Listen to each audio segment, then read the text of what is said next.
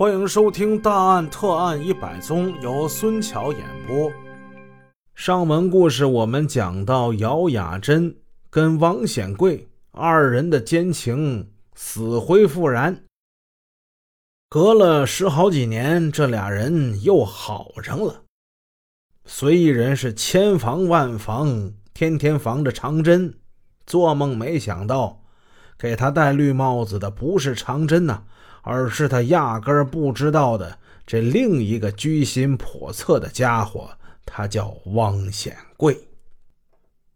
这一对狗男女好上没多久之后啊，有一回长真要到沈阳城里找活干，这姚雅珍就把他介绍给了汪显贵，求他帮忙。汪显贵对长真还算是比较热情，帮了他几次忙。近一段时间，汪显贵还弄来了不少洗澡票。洗澡的文化在东北是很盛行的，在两千年前后，那各式各样的洗浴就已经是大行其道了。汪显贵拿了一些洗浴的门票，送给了姚雅珍。这姚雅珍她不是腿不好吗？所以每次洗洗澡啊，她还挺舒服的。他现在是不光自己来，还带着自己的妹妹姚雅娟。一来二去，这姚雅娟跟汪显贵也认识了，管他叫汪大哥。这汪显贵满面春风的看着他这比自己小二十多岁的姚雅娟，显得十分的热情，请他们姐妹俩下饭馆看电影。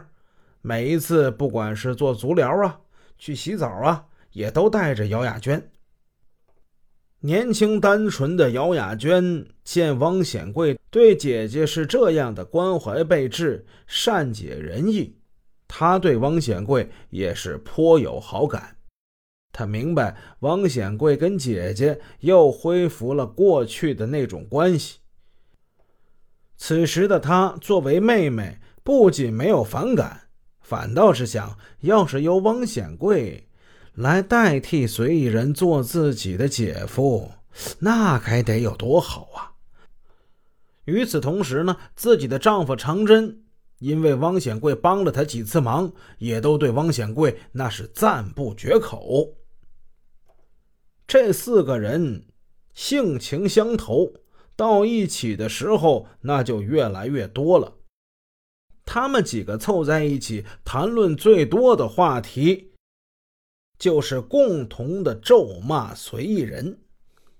妈的，这个随意人他真不是个东西！嗯，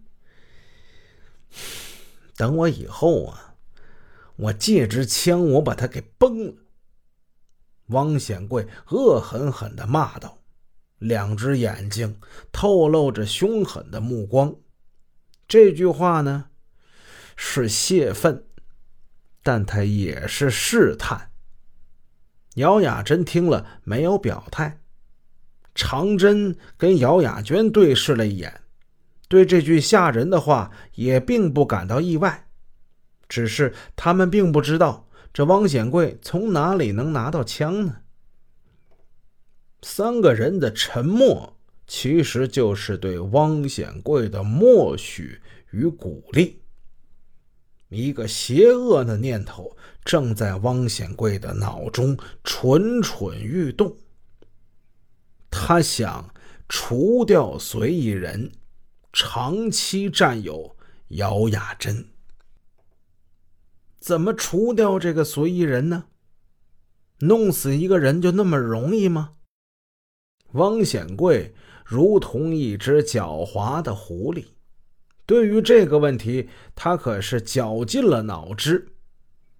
他的如意算盘是，既要害死随意人，又不能是自己动手，因为此时的他已经有三个人是可以利用的。他想到了投毒这个方法，嗯。他觉得不错。这天，他又与姚雅珍在城里聚会了。走在大街之上，两个人低声交谈的还是那些老话题。走着走着呀，这路边就有卖药的了。蟑螂药、蚂蚁药、耗子药，吃上一包就见效。路边一中年男子穿着一白大褂，在这卖耗子药呢。王显贵见了，赶紧拽了拽姚雅珍：“哎哎，你瞅瞅，这玩意儿也说不定好使哎。”姚雅珍看了汪显贵一眼，心领神会。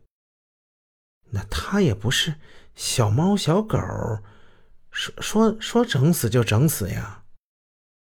在汪显贵听来，姚雅珍是同意害死随意人的，但是还有两个问题：一害怕，二畏难。他知道自己的渗透已经发生了作用。雅珍呐，你要知道，我做这一切可都是为了你呀。我现在就是怕吓着你。哎，你要是不害怕，哪天我就带着人，我就去你们家，我就揍他一顿。眼看着呀，这一年的国庆节就快到了，随意人他们家的三弟要结婚。这一天，姚雅珍进城做足疗，照例汪显贵此时已经在那儿等候着他了。姚雅珍说：“随意人三弟呀要结婚呐，我得去呀。”汪显贵一看四下无人，从兜里取出三个包，小纸包，他递给姚雅珍。婚礼当天。你就把这药啊下到随意人的酒里，或者是茶里，他喝了，他就得死，他死都不知道自己是怎么死的。你放的时候啊，你沉着点啊！啊！姚雅珍看着手里这小纸包，这这是这啥呀？这是。别吵吵，吵吵啥？磷化锌。啥是磷化锌呢？磷化锌就是耗子药呗。姚雅珍心里咯噔一下，这汪显贵是要动真格的呀，他是真要随意人的命啊！哎，此时的他又犯难了，他毕竟跟随意人是夫妻一场。那还有两个孩子呢，那都是二人亲生的呀，心里马上啊，一想到孩子他就软了。我，我这，我我我怎么忍心呢？我过了十来年了。王显贵一看就急了啊！你不忍心？你不忍心让他死？你忍心让我死啊？啊？哎，要要不这么的吧？要不咱俩一块死得了，你一包我一包，好不好？姚雅珍心里扑通扑通的跳啊，谋害亲夫啊！姚雅珍起初在内心是有矛盾的，但是她经不住这汪显贵的怂恿，想到随意人对他的歧视跟打骂，不禁是怒气满胸。他收起了那三个小纸包。王显贵一见，脸上浮现出阴险而得意的微笑。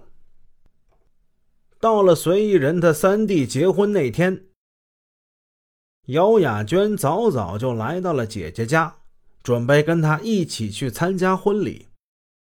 姚雅珍见屋里没有旁人，就拿出来一个小纸包。他轻声对自己妹妹姚雅娟说：“随意人对我不好，我想借他借他弟弟婚礼，把把他给毒死得了。”啊！姚雅娟大吃一惊啊！这这药哪儿来的呀，姐？王显贵给的。妹妹啊，我觉得这这婚礼啊。人还是太多，嗯，不行，嗯，别别去了，别去了。这么的吧，那个，药药给你，等哪天随意人去你家的时候，你瞅准机会，你你给他下吧。各位，你看这姐姐啊，她多好，自己下不去手，把这重任呢，又交给他妹妹了。姚雅娟心想：好，哼，你呀，还真是我亲姐。